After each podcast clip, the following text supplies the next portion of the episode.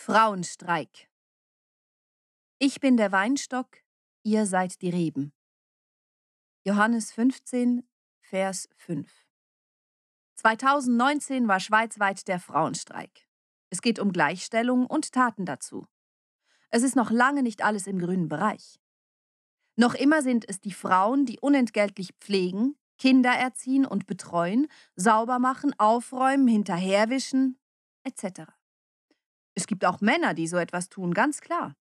Die Zahlen sprechen aber Bände und das soll sich ändern. Warum? Weil es nicht gut ist, wenn Kinder nur von ihren Müttern großgezogen werden. Warum?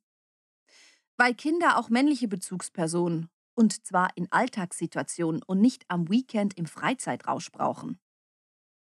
Warum? Weil Menschen von und mit anderen Geschlechtern lernen und so mehr zum Nachdenken angeregt werden. Warum? Weil Vielfalt spannender ist als traditionalisierte Eintönigkeit. Warum? Weil wir es so erlernt, verinnerlicht und abgespeichert haben. Warum?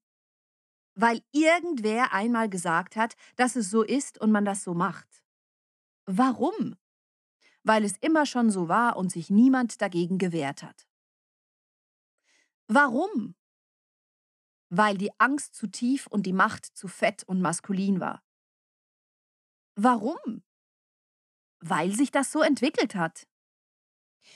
Und warum also genau war der Frauenstreik wichtig? Frag dich diese Frage noch einmal und wir schweigen dazu ein paar Minuten. Suche deine Antwort in deinem Herzen.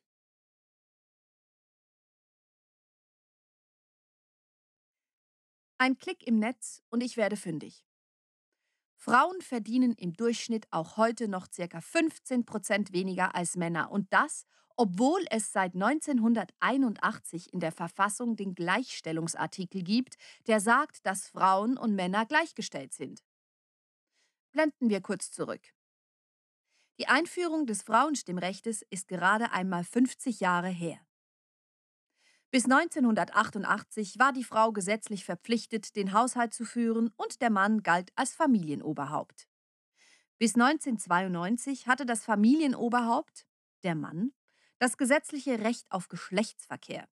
Es gab also keine Vergewaltigung in der Ehe.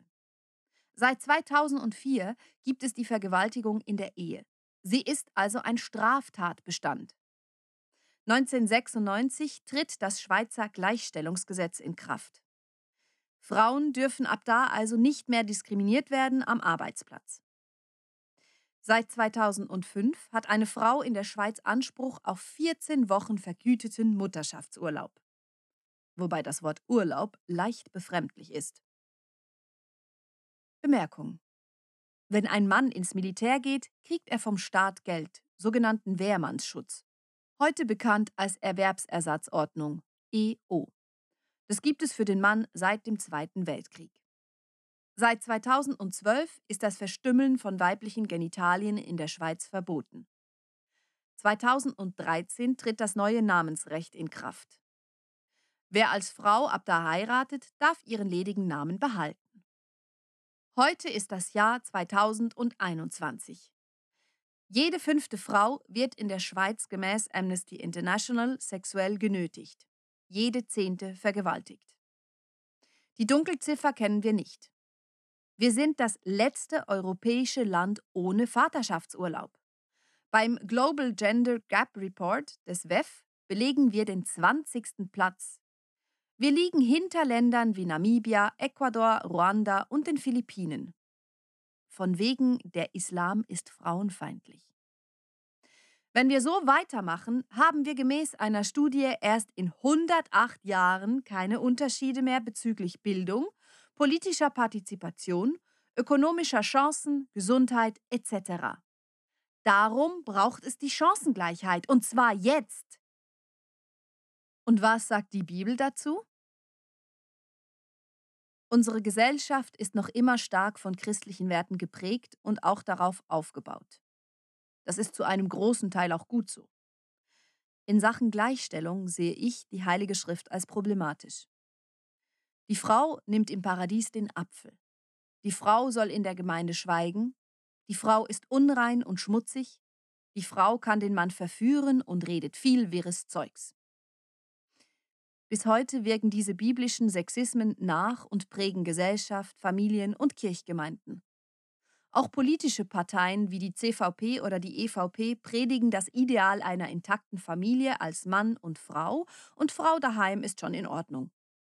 Von der katholischen Kirche rede ich lieber schon gar nicht, weil die Frau dort ja nicht einmal Priesterin werden darf, obwohl da nichts dazu in der Bibel steht.